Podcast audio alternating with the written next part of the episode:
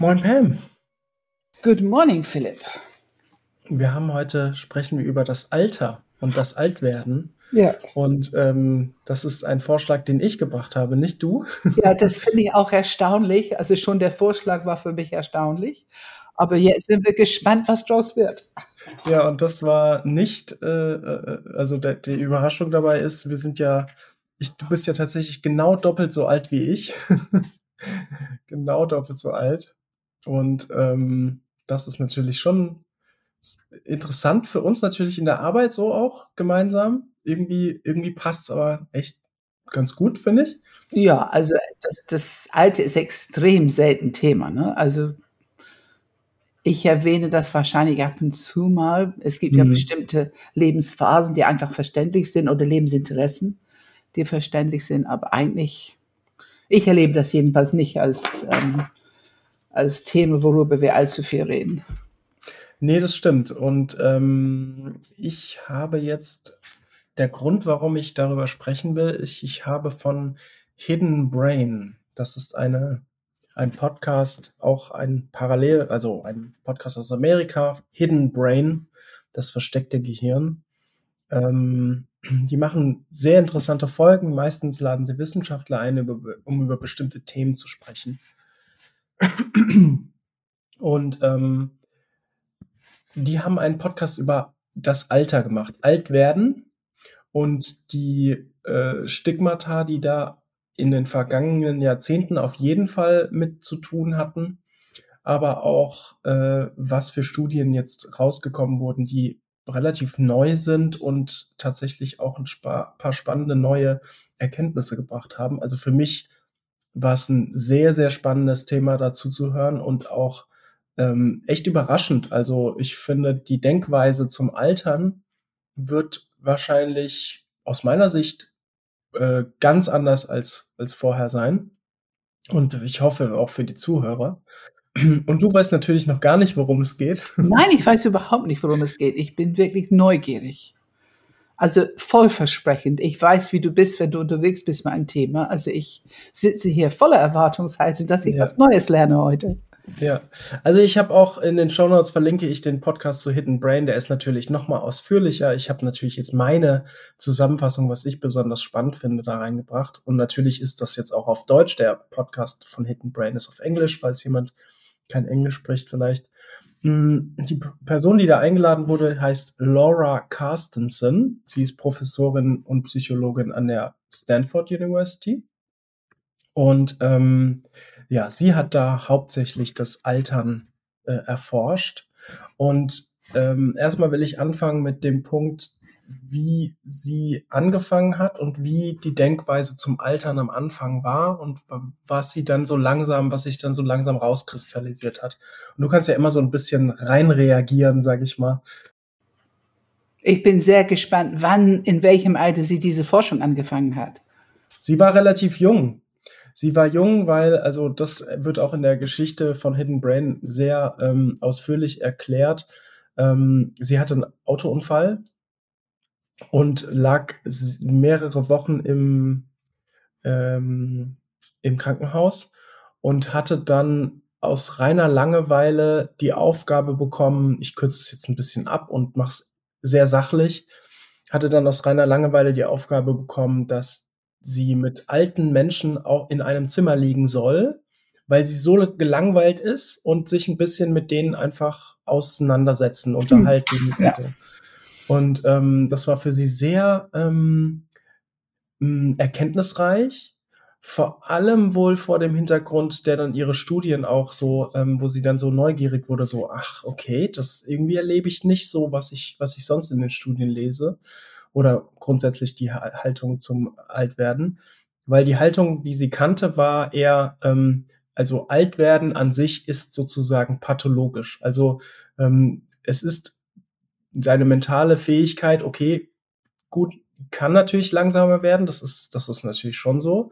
Aber ähm, wenn man sich die psychologischen, in Anführungsstrichen, Krankheiten anschaut, äh, Angststörungen, Depressionen und ähm, sonstige mentale äh, Krankheiten, dann ähm, war Altwerden wie so so unbewusst, so wie so eine Krankheit. Also Depression, alt werden, das ist so ungefähr das Gleiche. Mhm. Und ähm, dann äh, hatte sie sich das angeschaut und hat tatsächlich Studien, eine Studie gefunden, die ähm, besagt, dass in alten Menschen alles außer Demenz wesentlich weniger auftritt als in jungen Menschen. Also Depression, Angststörungen, was gibt's noch? Schizophrenie. Also alle diese Sachen ja, ja. treten in alten Menschen ja, sig signifikant weniger auf. Demenz natürlich häufiger, aber sonst alles andere. Und, und sie war erst total überrascht und dachte sich, hä, das ist das, was haben, wie haben die die Studie gemacht, war da sehr skeptisch und hat dann immer wieder versucht zu bestätigen und herauszufinden und die ganze Wissenschaftswelt, als sie dann so ein bisschen herausgefunden hat, alte Menschen sind im Schnitt einfach glücklicher als junge Menschen. Ja. Ähm, also reine mentale Gesundheit, emotionale Gesundheit, ähm, hat die Wissenschaftswelt ihr erstmal nicht geglaubt und hat Gründe gefunden, warum das nicht sein kann. Und die werden ja zu alt, die haben ja gar nicht mehr die Fähigkeit, Depression zu haben und so. Also, ja, ja, das war schon echt krass, welche Stigmata auf sie zugekommen sind. Und es wurde aber immer klarer, alt werden macht eigentlich quasi glücklich. Also es ist, es ist ganz interessant. Ja. Es gefällt mir natürlich, weil ähm, meine eigene Erfahrung war, also alt werden ist ja einfach nicht wirklich ein Thema. Ähm, in meiner Familie auch nicht. Also meine Mutter also ist nicht ein Thema, was meinst nee, du? Also ein Thema war es vielleicht, als sie 88 war oder so, aber nicht, es war kein Thema irgendwie. Und ähm, ich habe bemerkt, und ich, man hört es immer, wenn man älter wird. Also ich meine, manche sagen schon mit 30. Oh, naja, ab 30 und das läuft nicht mehr so und du hast hier irgendwie so einen Schmerz hier und dann ist zupft da und die Wehwehchen anfangen. Und ich war nur erstaunt und aber mit 30, also ich konnte solches Denken nicht folgen. Und ähm, das erste Mal, wo ich wirklich einen Unterschied bemerkt habe, war ein Geburtstag, war mein 60. Geburtstag. Und da habe ich tatsächlich diese Erfahrung gemacht, aber körperlich irgendwie gespürt. Ich darf mich jetzt weise nennen. Jetzt habe ich 60, jetzt habe ich es geschafft. Ich bin 60 und ich, ich habe graue Haare und ich darf mich jetzt weise nennen. Und das, das war eigentlich ein sehr schönes Gefühl. Ja, ja. Und das war richtig, wo ich das erste Mal an einem Geburtstag bemerkt habe, dass irgendwas sich anders anfühlt. Ähm, davor habe ich immer so ein bisschen gedacht, wovon reden die eigentlich? Und man hat genau bemerkt, die Art gratuliert zu werden. Das wirst du auch auf Partys merken. Es gibt ja Karten und Witze, die man hört auf solche Geburtstage. Und es war so interessant. So mit 40 trauen sich alle noch richtig frech zu werden. Also die Brüste hängen Richtung Knie und der Bauch, wird, die trauen sich richtig frech zu sein. Beim 50 hört das auf. Ah, okay. Das trauen die sich nicht mehr. Das war ja. ganz deutlich ähm, ganz andere. Dann, dann geht es los mit immer das Leben feiern und äh, viel Spaß haben und ähm, ich weiß nicht, Bäume, du kannst immer die Berge erklimmen, wenn du geistig äh, dir das vornimmst. Also es war ganz anders, die Art, die Geschichten und so weiter. Das fand ich schon amüsant. Also, also mehr so Chaka, du schaffst es, du kannst noch weiterleben. Genau, genau. Also mit 40 war, haben die sich getraut, richtig frech zu sein, aber so ab 50 nicht mehr. Da hat man wohl das Gefühl, das geht zu nah. Jetzt werden die wirklich älter und das kann man nicht mehr so machen. Das habe ich bemerkt auf die Geburtstagsfeiern so überall. Aber dieses Wort Weisheit habe ich nicht so richtig gehört. Ich, ich, also ich habe mir getraut, das kennst du bestimmt von mir, ich habe mir getraut, das auch anzusprechen und auch diese Erfahrung so vermittelt. Und äh, ich fand es sehr schön, also ich fand es eine sehr schöne Erfahrung. Ich fand es unheimlich befreiend. Es war begleitet mit diesem Gefühl von, ich habe es geschafft. Wobei, worauf sich das bezieht. Interessant, ja. Ich habe ja nun keinen Marathon geschafft, also worauf sich das bezieht. Aber es war ein Gefühl von, ich habe es geschafft und ich kann mich jetzt, ja, weise nennen. Ja, ist interessant, wie du es sagst, weil ähm, tatsächlich, ich gehe jetzt noch ein bisschen ausführlicher in diese ganzen äh, Erkenntnisse ein. Aber irgendwie wirst du da, glaube ich, einiges wiedererkennen, so wie du sprichst und, und so wie ich auch alte Leute in meinem Umfeld, Oma und Opa und so, äh, kennengelernt habe. Also zum Beispiel, ähm, ich, ich gehe jetzt einfach mal in so eine Studie. Laura Carstensen hat dann, weil sie das erforschen wollte, hat sie sieben Tage lang Menschen zu unterschiedlichen Zeiten des Tages, jung, mittel und alt, alte Menschen, ähm, 19 verschiedene Emotionen zu verschiedenen Zeiten des Tages über sieben Tage, äh, ja, wie sagt man, ähm, aufschreiben lassen. Wie, wie fühlen sie sich gerade? Und interessant war, je älter der Mensch, desto weniger Wut, Angst und Ekel, also die sogenannten negativen Emotionen, desto weniger emotionaler Schmerz und so und, im, und stattdessen viel mehr Freude, Glück und Zufriedenheit. Ähm, und das war wirklich sehr spürbar zwischen jung, mittel, alt. Also es ging nach im Alter richtig nach oben mit den positiven Gefühlen. Wir nennen es jetzt positive, negative Gefühle. Das ist, ich glaube, die Leute wissen mittlerweile unsere Haltung zu Gefühlen. Es gibt keine ja. schlechten Gefühle, aber ich, ich nenne es jetzt einfach mal so. Ja, wir können herausfordernde Gefühle oder Leid, das, was wir als Leid bezeichnen. Ja, genau. Es genau. gibt Gefühle, die einfach wirklich glücklich und positiv und viel Energie bringen. es gibt Gefühle, die einfach auch sich wie Leid anfühlen. Erstmal. Ja, und dann, und als diese Studie von ihr veröffentlicht wurde, die mittlerweile übrigens wirklich zigfach rep äh, reproduziert wurde, also die ist echt peer-reviewed, also ähm, von, von anderen Wissenschaftlern bestätigt. Äh, als sie das äh, rausgebracht hat, war die Vermutung zuerst, die erste Hypothese, ähm, dass das Gehirn der alten Leute nicht mehr so gut funktioniert und wegen den kognitiven Einschränkungen wäre man einfach nicht mehr fähig, negative Emotionen zu verarbeiten. das wurde dann glücklicherweise komplett widerlegt. Ähm, sogar das Gegenteil ist der Fall. Das, das war auch interessant. Nicht nur, es stimmt nicht, es ist das Gegenteilige rausgefunden werden. Menschen im Alter mit besonders hohen kognitiven äh, Fähigkeiten, die sehr gebildet sind, die ähm, äh, wirklich auch ihr Leben lang sehr kognitiv noch fit waren. Ausgerechnet diese Menschen hatten den stärksten Effekt. Also das heißt, die hatten besonders äh, positive, also die, die, ne, die einen äh, glücklich machen, Glück, Freude, Begeisterung und so. Genau, und dann eben weniger Wut und Angst und so weiter und so fort. Also das fand ich auch sehr spannend. Sehr spannend. Ja, ja, ja.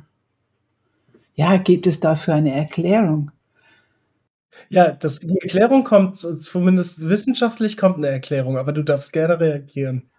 Also ich merke im Umgang mit Klienten und Gruppen, ähm, wenn man so ein bisschen Biografien hört, es gibt ja Entwicklungsphasen, die die Kinder durchlaufen müssen, um ein, ich sag mal, ein, ein, ein glückliches, erfülltes und auch ähm, potentes Leben führen zu können. Und eins von diesen Phasen beinhaltet die fünf Sinne entwickeln. Und in diese Phase brauchen die Kinder nicht viel reden. Die brauchen nur Eltern, die Spaß mit die haben, die die verschiedene taktile Erfahrungen anbieten mit Wasser und Sand und die dürfen die Spüle im Wasser planschen und die Badewanne viel Spaß haben. Und irgendwie dieses Vergnügen, auch die viel anfassen, streicheln, spielen mit dem, ne, mit den Ohren und all das. Also richtig taktil, die fünf Sinne mit dem Kind. Mit, mit, mit Liebe und Wonne und Genuss teilen. Und die Kinder, die diese Phase genug und lang genug haben, haben wesentlich höheres Potenzial, glücklich zu sein im Leben. Ähm, aber sehr ja. viele Kinder, wenn die von akademischen Familien kommen, werden in diese Phase, das können die Akademiker von sich aus, von Natur aus nicht ganz so leicht und haben eine Neigung, dann die so ein bisschen durchzuziehen mit zu viel Reden.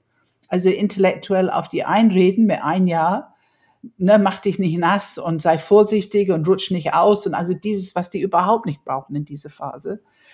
Und mhm. du merkst dass die werden zu schnell Erwachsene, kleine Erwachsene im Kind. Du merkst es später die sind zu schnell durch diese Phase durchgezogen worden, aus intellektuelle Ansprüche der Eltern, vielleicht auch Zeitansprüche und, und, und. Und die Kinder, die diese Phase wirklich komplett haben auskosten können, spielen können und genießen können, haben einfach, ähm, die haben eine bessere Basis. Ich würde sogar behaupten, es kommt immer darauf an, was noch danach kommt, weil es gibt ja noch andere Entwicklungsphasen, die auch sehr wichtig sind. Aber ich habe das Gefühl, die haben eine bessere Basis, glücklich zu sein, erstmal, egal was für Schwierigkeiten eventuell später kommen. Also man merkt, dass der Erwachsene mehr Potenzial für Kind hat, wenn die da die Phasen haben mhm. gut durchleben können. Interessant, ja. Okay. Ja, cool. Ähm, ja, nachdem, ich, ich, ich mache einfach mal weiter, nachdem die, ähm, nachdem diese Hypothese dann widerlegt wurde, gab es noch eine zweite Hypothese, warum es denn nicht sein kann, dass Menschen im Schnitt, wenn sie alt sind, glücklicher sind. Nämlich die zweite Hypothese wäre, es gäbe eine äh, maskierte, versteckte Depression in den alten Menschen. Also die sind eigentlich depressiv, aber verstecken es nur. Das wurde natürlich auch komplett äh, widerlegt. Aber ja, es war, es war schon viel Arbeit, glaube ich, ähm, das, äh, da sich da mit den Wissenschaftlern auseinanderzusetzen. Also ja. für mich, erstmal war für mich interessant, wie viel Stigmata wahrscheinlich sehr unbewusst in Richtung alte Leute projiziert wurde. Mhm. Also viele Glaubenssätze über alt werden, über die mentale Fähigkeit, über und so weiter und so fort. Ähm, das fand ich sehr interessant, das so richtig klar zu bekommen. Und dann, dass eben genau das Gegenteil stattfindet. Also, also wie nannte es Laura Carstensen, nannte es das Paradox des Alterns. Also auf der einen Seite, natürlich kommen physische Probleme, natürlich ist man langsamer und so weiter und so fort. Aber die emotionale, psychologische Gesundheit geht, je älter man wird, desto emotionaler und psychologischer ist man gesund im Alter. Das ist echt spannend. Absolut. Und ich meine, ich glaube, wir sind uns einig, dass emotionale Gesundheit ist ein Riesenfaktor in Gesundheit per se. Ja, ja. Es wird, ich finde es immer noch, es, es wird natürlich mehr jetzt beachtet, aber ich finde immer noch viel zu wenig, auch im Sinne von Krankheit. Ähm, also ich, ähm, ich habe ja nun Leute in meinem Alter, die echt enorme Schlafprobleme haben.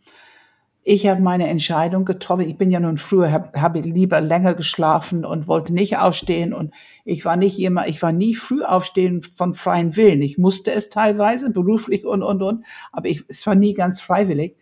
Und ähm, dieses Älterwerden und weniger Schlaf brauchen, als ich merkte, oh, ich kann morgens um sechs hellwach sein und tatsächlich auch was schaffen und ich kann die Zeit genießen. Also ich fing an, das als großes Gewinn zu erleben. Ja, da beneide ich dich ja immer noch drum. Ja, also großes Gewinn zu erleben und habe dann, okay, es gehört offensichtlich zum Älterwerden dazu, dass das mit dem Schlafen etwas schwieriger wird.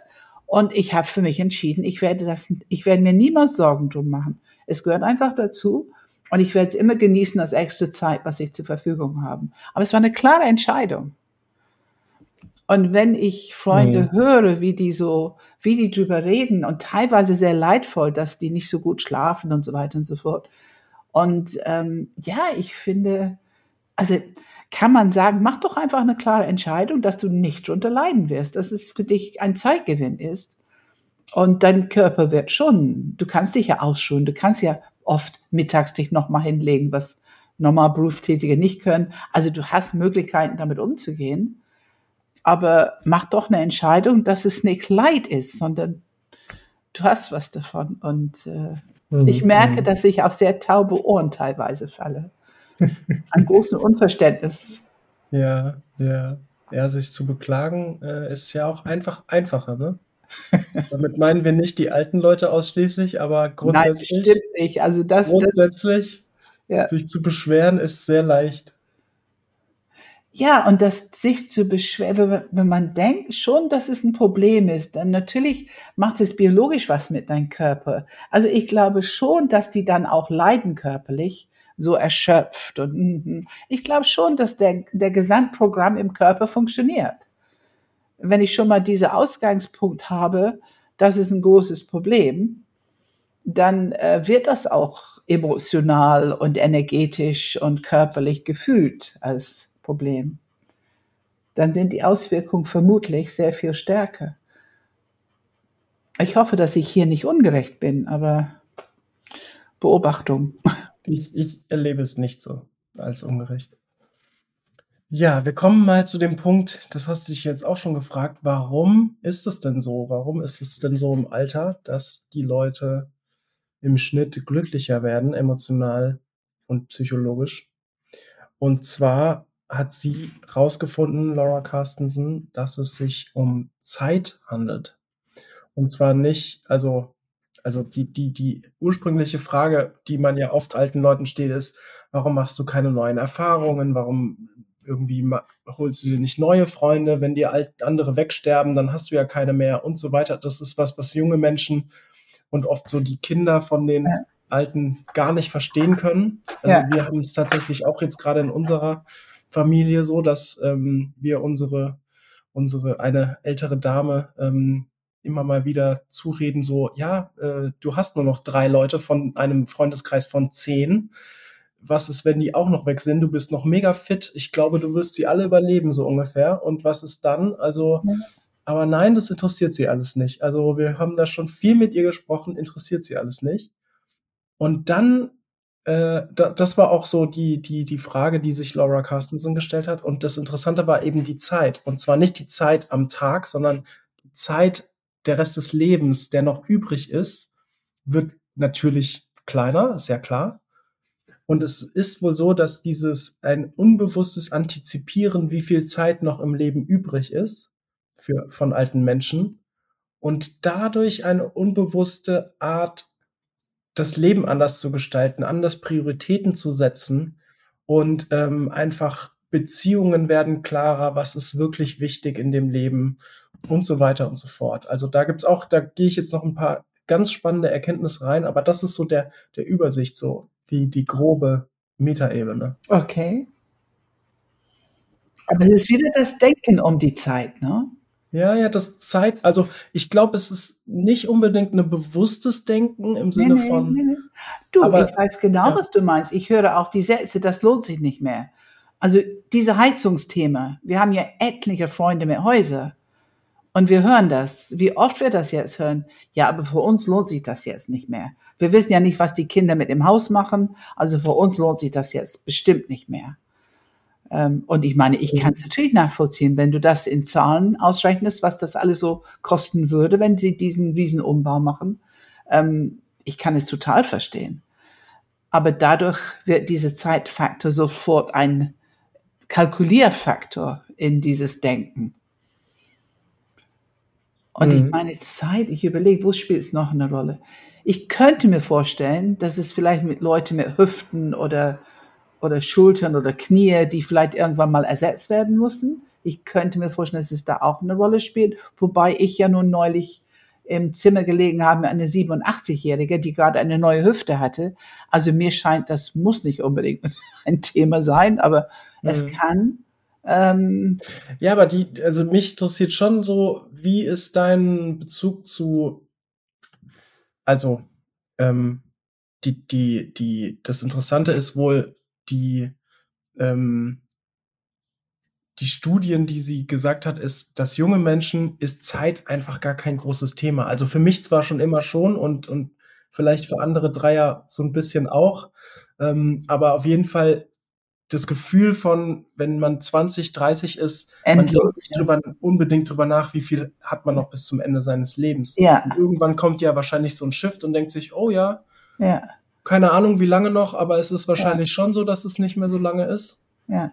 Und hat sich da für dich was auch in der Priorität, in der Beziehung, in dem, was du für Erfahrungen machen willst, hat sich für dich da was geändert? Weil bei dir erlebe ich es nicht ganz so wie bei anderen. Also ich, ich weiß genau, was du meinst, aber und natürlich ist diese Art Denken da. Ich meine, aber dass es einen Einfluss hat, kann ich nicht sagen. Also mein erster Gedanke war, als du das sagtest, für mich ist es nicht zu Ende. Also wir sprechen darüber, dass dieser Körper irgendwann sozusagen Dienst geleistet hat und wird nicht mehr gebraucht. Und für mich, die Seele geht durch die Drehtour, nächste Ebene, es geht weiter. Also für mich ist nicht das Gefühl, dass mit mein körperliches Sterben das, das Leben aufhört. Das habe ich überhaupt nicht.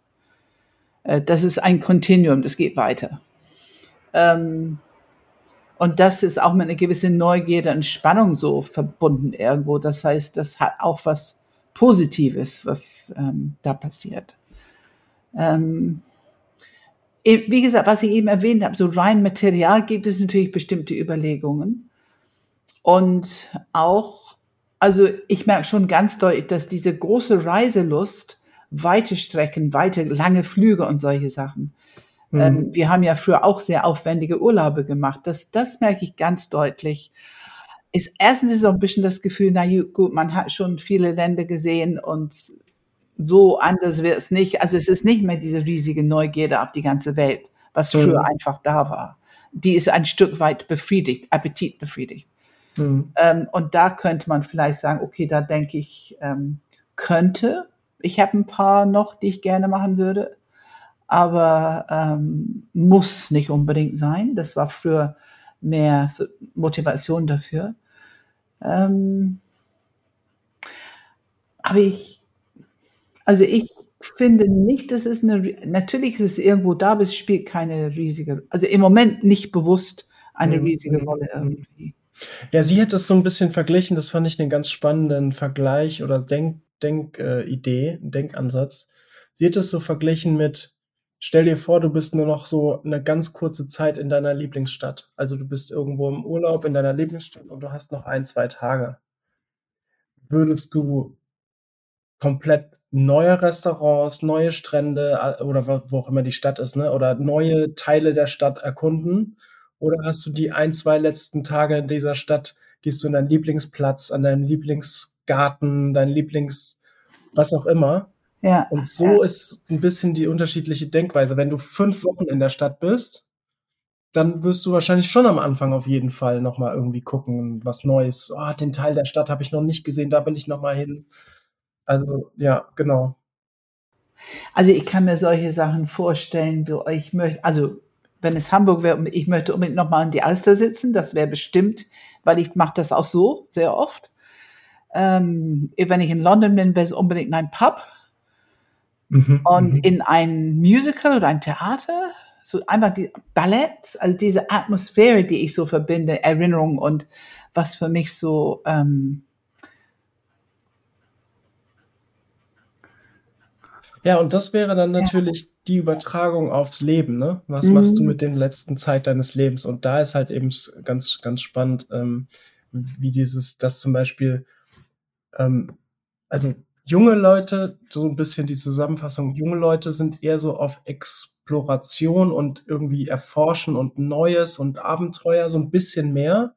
Also, wir wollen lernen, wir wollen erleben, Dinge sammeln, ähm, Kontakte sind auch wichtig, also neue Kontakte knüpfen, weil man die vielleicht auch die sind ja auch wichtig vielleicht für die Zukunft und so weiter. Also, ähm, und und bei den alten Menschen ist es eher das Fokussieren statt, äh, Erforschen. Also, eher fokussieren auf genießen, auf was auskosten, auf wirklich das, was was, äh, besser und wichtig ist. So. Ja. Weißt du, was das Wort, was bei mir die ganze Zeit kommt, ist Lebendigkeit. Mhm. Der tanzt da so in mir herum hier. Ähm, was auch immer Lebendigkeit, also lebendiges Leben, was auch immer das für dich ist. Und ich meine, für mich war es immer Menschen, es wird immer Menschen sein. Mhm. Also für mich den Vergnügen, einen neuen Mensch kennenzulernen, wo ich ein bisschen Versprechen erlebe, dass es sich lohnt. Also das ist schon ein bisschen da. Ähm, Mhm.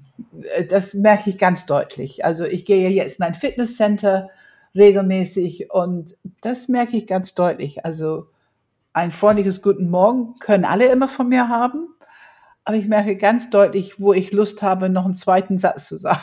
wo ich Ah ja, ah ja, okay. merke ich so ein bisschen selektiv. Ja. Und was ich brauche, was mir entgegenkommt, ist, ich brauche Lebendigkeit. Also wenn es so schon so so ein bisschen hm, so down und festgefahren und ich weiß nicht was, ähm, dann merke ich einfach, ähm, das muss ich nicht unbedingt haben. Äh, ich suche ich suche die Lebendigkeit. ja, interessant. Ja, und das hat was mit dieses Gefühl von es endet nicht, also dieses Lebendigkeit. Also Mhm. meine Philosophie für das Al- Altern und die ist im Grunde wirklich kristallklar geworden, als meine Mutter starb. Meine Mutter starb mit 94 und ich finde, sie ist gut gestorben, wirklich gut gestorben und und mit allem, also mit ein sehr aktives Leben bis 88, 89, dann fing es an schon bröckelig zu werden und irgendwann mit Rollator und so. Und das letzte, also die letzten drei Jahre haben wir mehr für sie getan, aber das letzte Jahr war halt Pflege mit, mit im Bett. Und das finde ich einfach ein gutes Leben. Sie hat alle Phasen mitgenommen und alles gemacht, was dazu gehört. großes Glück, wenn man nicht ein Jahr im Bett verbringen muss, finde ich, aber das weiß man nicht vorher. Aber sie ist gut gestorben. Sie war auch relativ glücklich und hat noch mit dieses Jahr, wo sie vorher sagte, niemals, niemals, hat sie gut gemanagt und gut so mit ihren Pflegebeziehungen gehabt und hat immer noch das Leben irgendwie genossen. Ähm, hat auch noch ein bisschen was Freches oder Humorvolles noch so ein bisschen drauf.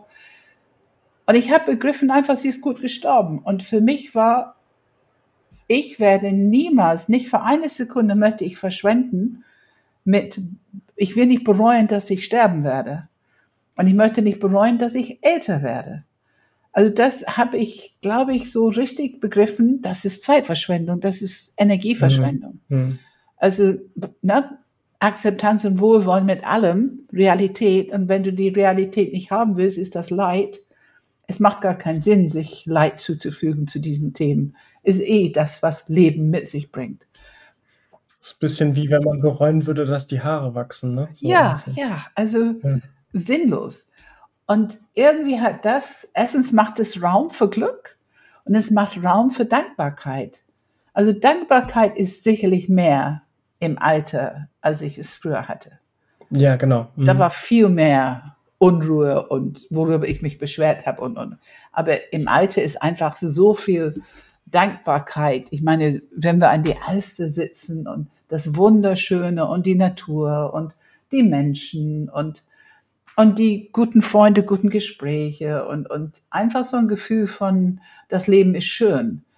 Und wenn wir natürlich heute noch also für mich ist immer schön, irgendwo essen zu gehen oder einen schönen Drink in der Sonne oder, oder es gibt einfach Sachen, die so lebensfroh machen und dass wir sie können, dass wir diese freie Wahl haben.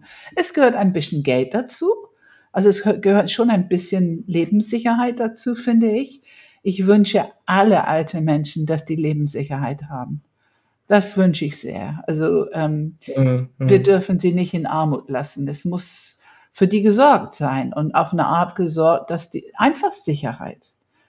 Äh, die werden schon das Leben meistern, wenn die nur genug Sicherheit haben.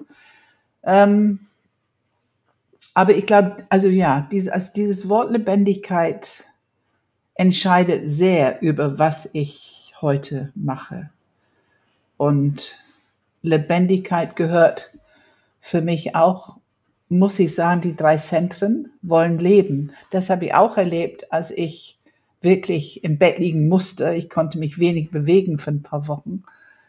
Ähm, was natürlich langweilig ist im Sinne von Bewegung und was unternehmen und so. Also ich war sehr behindert, die Dinge zu tun, die ich normalerweise tue. Aber ich konnte diese Zeit fühlen mit für den Kopf, also lesen mhm, und mhm. mir Themen erarbeiten und, und das war Luxus. So viel Zeit habe ich dafür nicht im Alltag.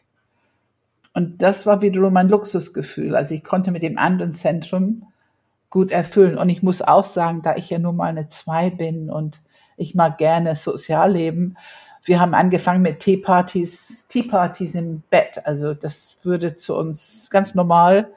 Äh, wir haben ein paar Tische da reingeschoben, ein paar Stühle und es gab eine hat sogar eine richtig so wie man nachmittags Kaffee mit Torte eine hat sogar eine Torte mitgebracht, also verrückt. Und wir saßen da und ja, haben richtig so einen Kaffee-Nachmittag und super. ich im Bett. Und das war für mich, also ich habe meine, meine Bedürfnisse angepasst an die Situation, aber ich habe schon ein bisschen dafür gesorgt, dass die erfüllt würden. Und mhm. es gab der mhm. Luxus, mehr Zeit zu haben und nicht so viel, was ich sonst gemacht hätte, konnte ich ja nicht. Also insofern. Und das ist für mich Lebendigkeit, ne? Also wir können, wir sind schon sehr anpassungsfähig, wenn unser Geist mitmacht. Ähm, und für die ganze Wahrheit, natürlich gab es ein paar Tage, wo es Gedanken gab, hu, wie wird das jetzt? Und okay, so ist es, wenn du nicht viel machen kannst. Das ist nicht schön. Also gefällt mir gar nicht. Und ähm, ein bisschen Hilflosigkeit und dann nach der OP kam noch diese Energielosigkeit. Das fand ich sehr herausfordernd. Äh, das war nicht schön. Aber was ist herausfordernd dran? Es ist ja im Grunde eben dann Mangel an Lebendigkeit. Ne? Also es fließt nicht so, wie man es so wünscht und kennt. Und also insofern, das Leben ist ein ewiges Lernen irgendwie.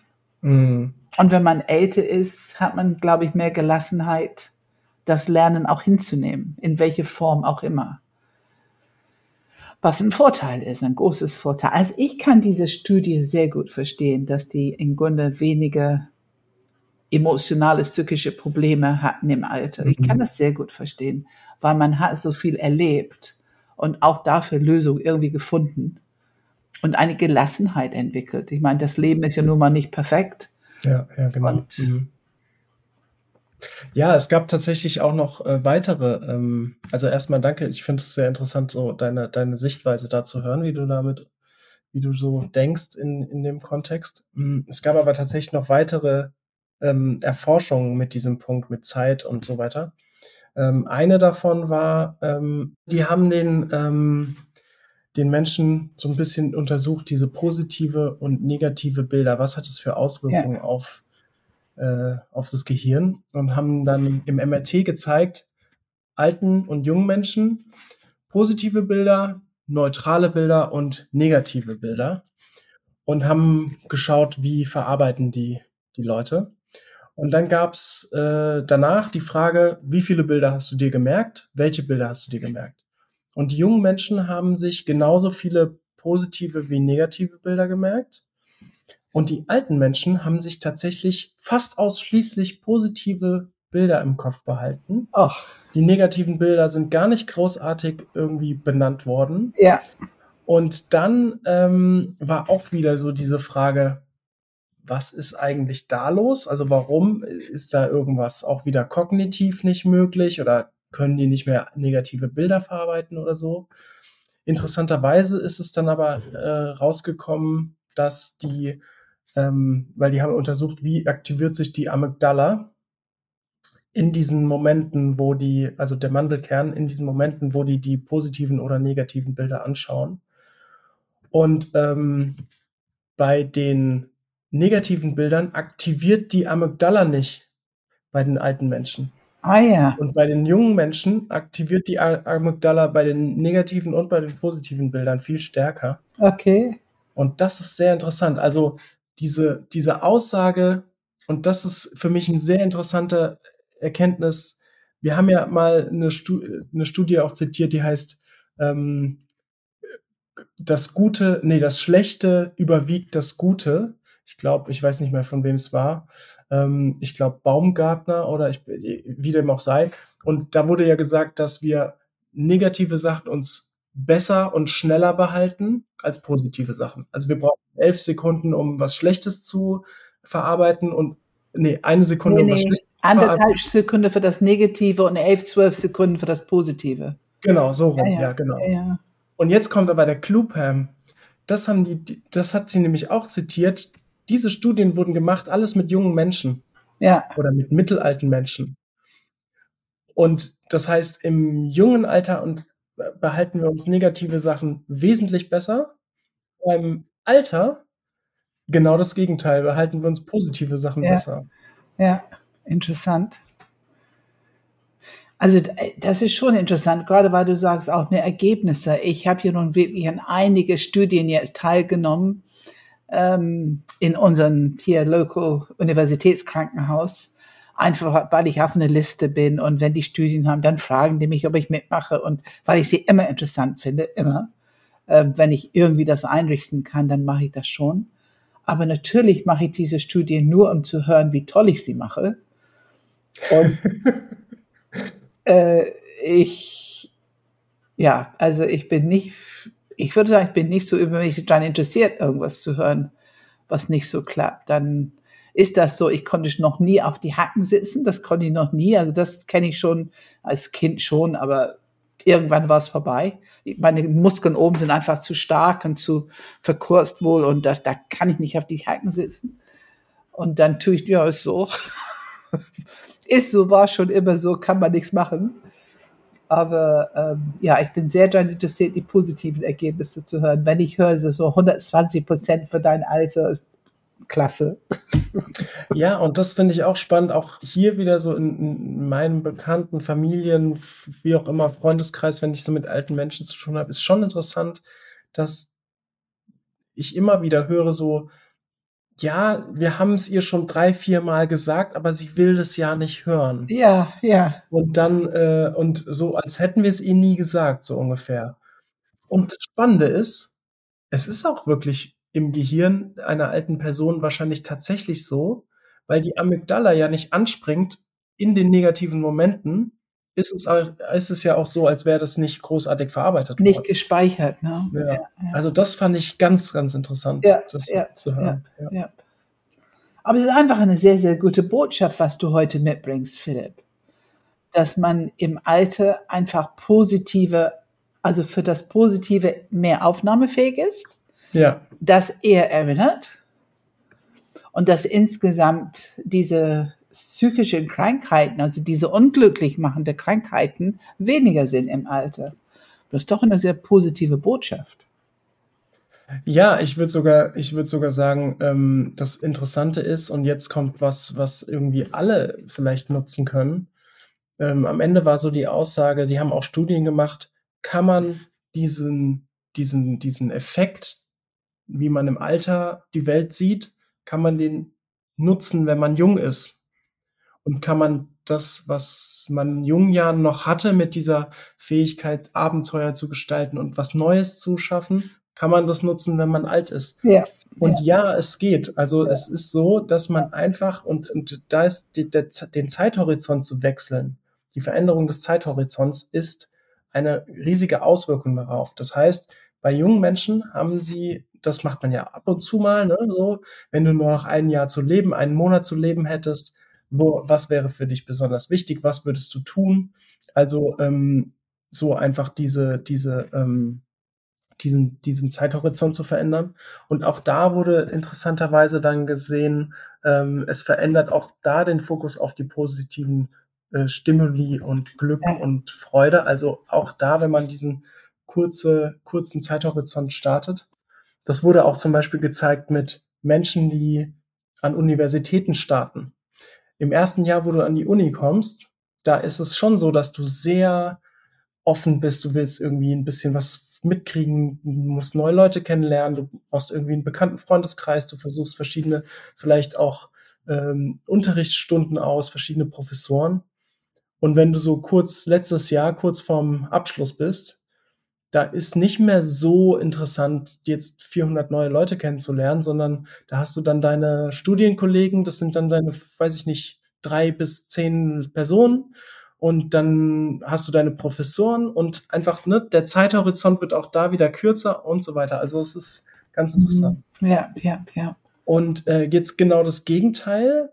Dann haben sie mit alten Leuten gesagt, okay, verändere deinen Zeithorizont, stell dir vor, du bekommst eine Studie, äh, irgendwas wissenschaftliche Errungenschaft, du hast jetzt noch 20 Jahre zu leben, die äh, Wissenschaft ist irgendwie, Medizin ist durchgebrochen und du, du hast jetzt noch wirklich 20 Jahre vor dir. Und auf einmal war dann wirklich von den alten Leuten so die Aussagen, ja, ich würde dann schon noch mal dahin reisen und da war ich auch noch nie und ich würde, glaube ich, schon noch mal einen neuen Freundeskreis aufmachen und diese Aktivität, dieses Hobby wollte, hat mich schon immer interessiert. Ja, ja, also da war plötzlich dann viel mehr Bereitschaft auch ähm, für neue er Erfahrungen. Aber es ist ein Konstrukt, ne? Also was mich beeindruckt, was du heute erzählst, wie sehr unsere Denkweise, unser Bezugsrahmen zum Zeit, zum Altern, zum, ja, was positiv, was negativ ist. Also unsere Art zu denken hat hier echt Macht. Mhm, total, total. Und wir wissen, wie schwierig es ist, das Denken zu verändern. Also wir plädieren oft dafür in viele Praxen, die wir machen, für die drei Zentren, für unser Reaktionskreislauf. Wir plädieren sehr dafür, folge nicht die alte Programmierung, mach auf, lerne dein Denken zu transformieren. Und ähm, das ist jetzt wie, wie so ein neues Feld, was du hier aufmachst, im mhm. Sinne von Altern, dass wir achtsam sind. Wie ist unsere Denkweise? Ja, also ich merke, was ich eben erzählt habe mit Beobachtung, dass ich Lebendigkeit ist für mich eine große Anziehungskraft, auch in anderen Menschen. Und ähm, dass mich das hinzieht. Aber dieser Zeitbezugsrahmen, das muss ich einfach für mich beobachten. Ich, ich bin es nicht so bewusst, aber ich, ich muss es für mich beobachten, ob das und wann das eine Rolle spielt. Und ja, und das Spannende ist, ähm, der Unterschied, das ist so der letzte Punkt, den ich jetzt noch habe, um die, genau diesen Nutzen zwischen den verschiedenen Arten von Zeitdenkweise zu nutzen. Ähm, die jungen Menschen machen sich, also wenn man Vergangenheit, Gegenwart, Zukunft anschaut, wo befindet man sich mit seiner Denkweise oder grundsätzlich, wo, wo ist man unterwegs? In Vergangenheit, Gegenwart oder Zukunft? Und da war es sehr interessant, dass die, ähm, dass die jungen Menschen in der Vergangenheit auch unterwegs sind, in der Gegenwart nicht ganz so viel und extrem in der Zukunft. Also was passiert als nächstes, was passiert nächsten Monat, was passiert nächstes Jahr, was passiert mit meinem Studium, Job, wie auch immer, eine Reise in die Zukunft und so weiter. Und bei alten Menschen ist es tatsächlich interessant, ja, also ähm, Vergangenheit auf jeden Fall auch, ähm, aber Gegenwart viel stärker.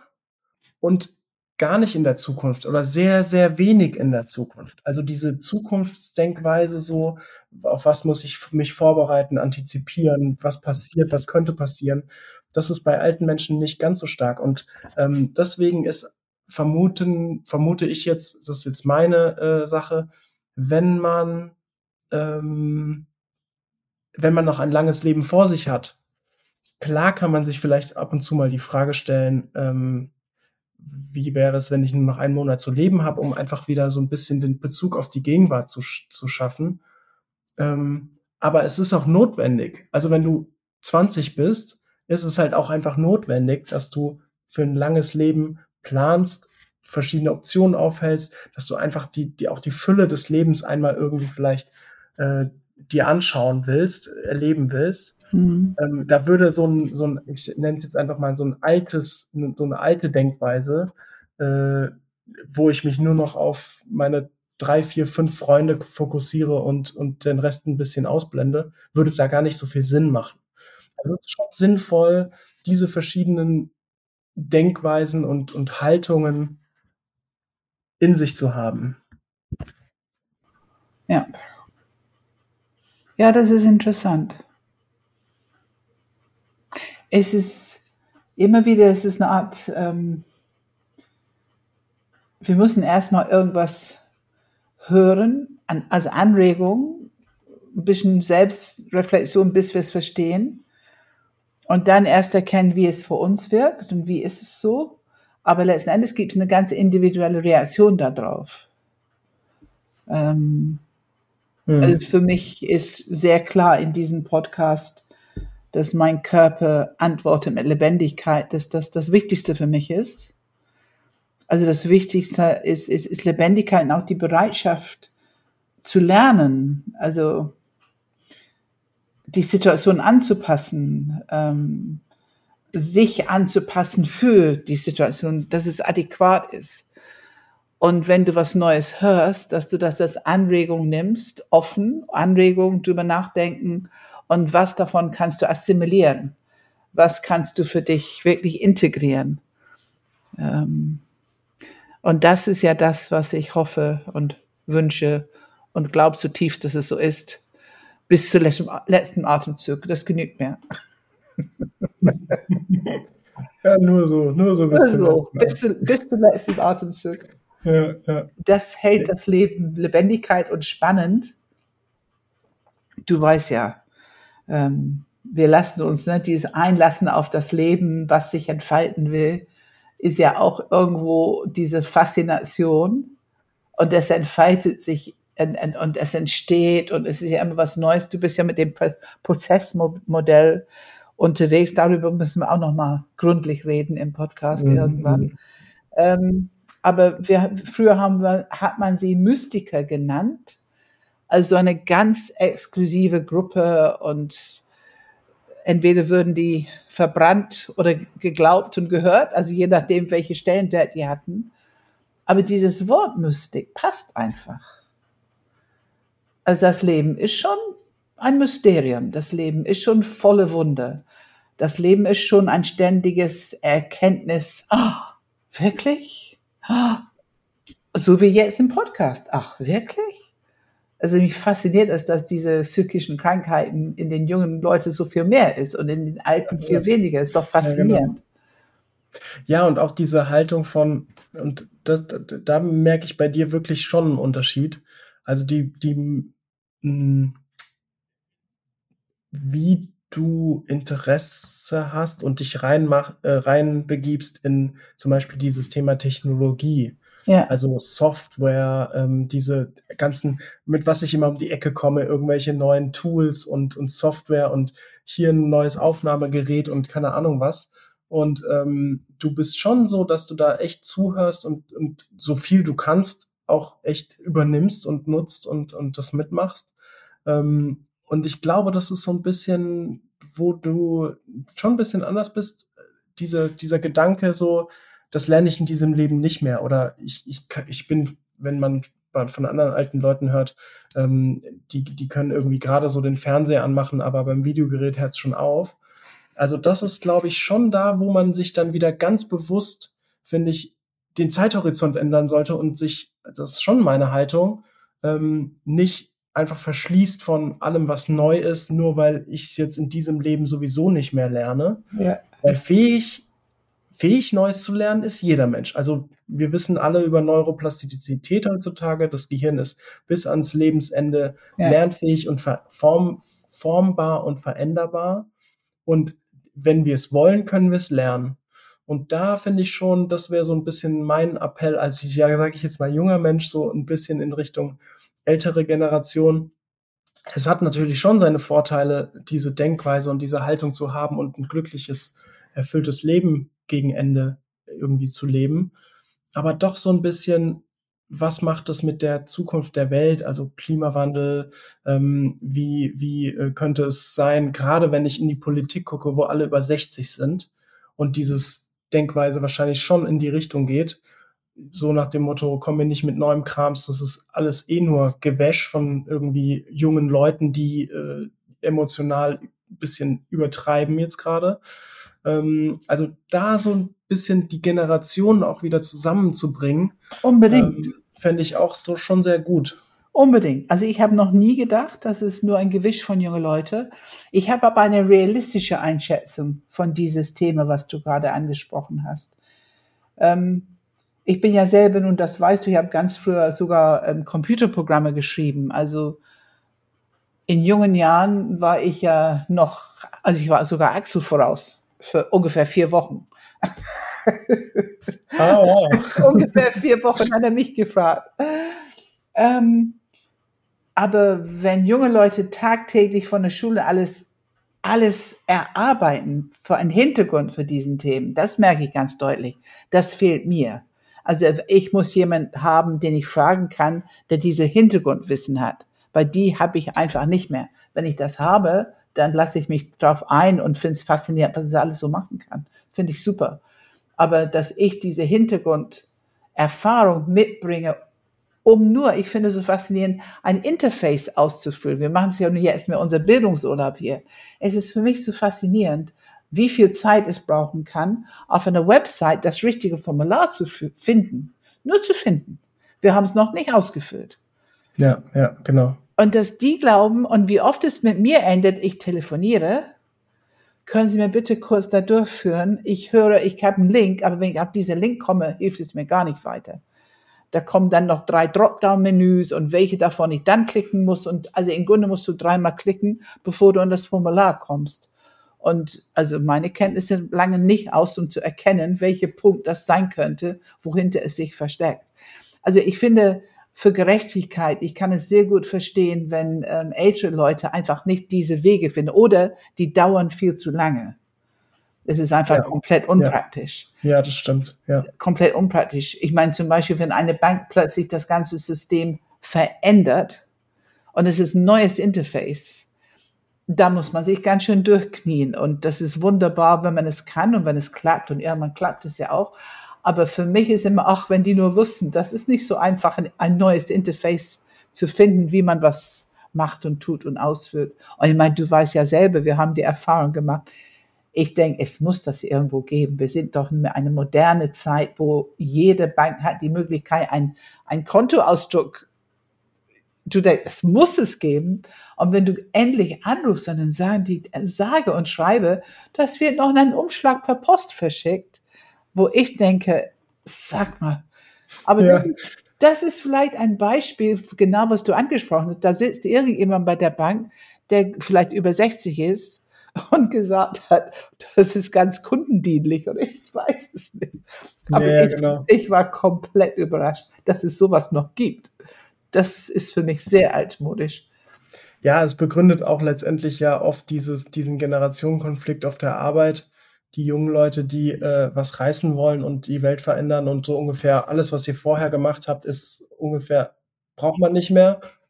Und äh, die alten Leute, die sagen, äh, bleib mir weg mit deinen Gedankenfetzen, die, äh, die du aus, du hast nicht mal Erfahrung gemacht, mehr als ein Jahr und, und jetzt willst du mir erzählen, wie die Welt funktioniert. Ja. Ähm, die ja. beiden, ich kann beide Positionen verstehen, aber ähm, es macht natürlich sehr Sinn, dass jemand, der in der kurz, ich sag mal, fünf Jahre vor Rente ist, ähm, einfach ja, das haben wir schon immer so gemacht und warum sollten wir es jetzt ändern? Ne? Nee, die brauchen unbedingt jemanden, der sie ähm, motiviert, etwas zu verändern. Ich finde, aber dann haben wir das Thema ähm, Trennwände. Also wir haben einfach die Aufgabe, Unterschiedlichkeit zu sehen, zu erkennen. Jetzt sind wir beim Enneagramm. Unterschiedlichkeit. Also Alter und Jugend, das haben wir in diesem Podcast auch gehört, haben Vorteile und Nachteile jeweils. Und es ist ja, wichtig, ja. die Kompetenzen zu kennen und zu sehen und anzusprechen, zu würdigen und abholen. Also gib mir was davon, du kannst es besser als ich. Und auch umgekehrt. Also irgendwo, das ist, was wir brauchen. Wir brauchen diese kooperative Haltung miteinander. Und wenn wir schon mal all, über all diese Themen sprechen, weil ich habe es gerade wieder Erfahrung gemacht, und wir brauchen es unbedingt zwischen die Fußgänger, die Fahrradfahrer und die Autofahrer. Weil da ja, läuft auch etwas Unsägliches. Was, warum bauen die Gruppen anstatt wirklich diese kooperative Haltung miteinander? Ich gehe zur Seite, wenn ein Fahrradfahrer auf dem Gehweg kommt. Es stört mich nicht. Und ich weiß, dass die nun nicht um mich herum. Ich gehe einfach zur Seite, lass die doch mal durch. Ich würde nie mit die schimpfen. Äh, und, und das ist auch, wenn ich auf dem Gehweg bin und die sollten auf irgendeinen anderen Weg. Aber wenn wir Auto fahren und zwei Fahrradfahrer vor uns fahren, zu zweit, so dass man wirklich keine Chance hat, das begreife ich nicht es ist irgendwie so provozierend um oder die fühlen sich großer, ich weiß nicht. Also ich sehe, wie dieses benutzt mhm. wird. Ja, ich glaube aber tatsächlich, ähm, ich weiß nicht, ob es auch in anderen Städten Deutschland, ich kenne jetzt natürlich nicht jede Großstadt, aber in Hamburg ist es auch, also wirklich auffällig extrem. Ich kenne das aus ja, ja. keiner Stadt bis jetzt, ist es mir noch nicht so aufgefallen. Also in Hamburg ist da wirklich irgendwo, irgendwas ist da los, ich habe es nicht verstanden. Ich bin da hingezogen und dachte mir, hä, was läuft denn hier schief mit Fahrrad und, und Auto und Fußgänger? Ja, das irgendwie ist, so ist da was. Feindseligkeit irgendwie ja. aufgebaut wird. Und ich verstehe es nicht. Ja, das liegt irgendwie in Hamburg, glaube ich. Ja. Also Hamburg ist ja wirklich großartig, aber das habe ich noch nie verstanden. Ja. Und wir haben sogar ähm, eine Aktion hier, ich weiß nicht, wie oft es läuft, wo die Fahrradfahrer sammeln sich mit der Absicht, eine ganze Straße, ganz, also in eine große Glucke von Fahrradfahrern, ganz langsam zu fahren, um die Autofahrer zu frustrieren. Das verstehe ich nicht. Was ist das für eine Haltung? Also, ähm, was soll Gutes dabei rauskommen? Ich kann mir nur vorstellen, dass es Frustration aufbaut. Es fühlt sich nicht an wie eine gute Intention. Und ähm, und ich würde jeder Autofahrer, der rücksichtslos fährt und fährt, so als wenn es keine Fahrradfahrer oder keine, keine Fußgänger gibt, würde ich ganz genauso ankreiden und sag, sag mal, geht's noch? Es gibt ja nun mal mindestens drei verschiedene Wege, ähm, hier äh, vorwärts zu kommen in Hamburg und bitte nehmt doch einfach Rücksicht aufeinander. So schwierig ist es nicht. Ja, ja. Und vor allem sei freundlich, sei doch einfach mal freundlich. Ne, guck mal, ach, guck mal, da hat eine Not, der muss da raus über den Fahrradweg. Ja, ich gehe langsamer und lass den Autofahrer mal durch. Mhm. Ach ja, okay, wir sind jetzt. Wir sind ein bisschen vom Thema abgekommen. Ne? Ja, aber wir sind gelandet in dieses Thema mit Unterschiedlichkeit, Umgang mit Unterschiedlichkeiten, wie sehr es gebraucht wird, dass wir eine gute Haltung und eine gute Intention haben damit. Wir müssen nicht drüber urteilen. Ich meine, es können wir tun, das Gehirn macht es gern, aber wir müssen wissen, dass wir uns verschließen dann. Ja, ja. Ja, das ist doch ein schöner, schöner Abschluss. Ja, ich hoffe, du hast ein bisschen was Neues gelernt. Für mich war diese, wie gesagt, Hidden Brain. Also ich kann den Podcast grundsätzlich empfehlen. Ja. Ich habe es auch immer mal, ich glaube, alle 30 Episoden äh, bin ich auch inspiriert thematisch von, von Hidden Brain. Also ähm, das ist schon echt eine tolle Sache. Und wenn ihr ähm, das hören wollt, in den Show Notes ist der Hidden Brain Link. Da könnt ihr draufklicken. Ja. Ähm, ansonsten, Pam, ich würde sagen, ich habe jetzt keine weitere Thema mehr. Hast du noch was zum Abschluss? Nein, es war, es war interessant. Danke für den Impuls. Ja, ja, wir haben äh, Seminare, wir haben ein Einstiegspaket zum Enneagramm, wir haben alle möglichen Themen, die findet ihr alle auf der Website. Ähm, Interviews, Webinare, Online, Einführungen. Äh, guckt doch da einfach mal hin, was euch vielleicht interessiert. Dann äh, ja, hoffen wir euch kennenzulernen oder vielleicht kennen wir euch schon und hoffen euch wiederzusehen. Und äh, damit äh, ja, wünsche ich euch allen noch einen schönen Tag. Und dir auch, Pam. Ja, danke, Philipp. Danke. Ciao. Ciao, ciao.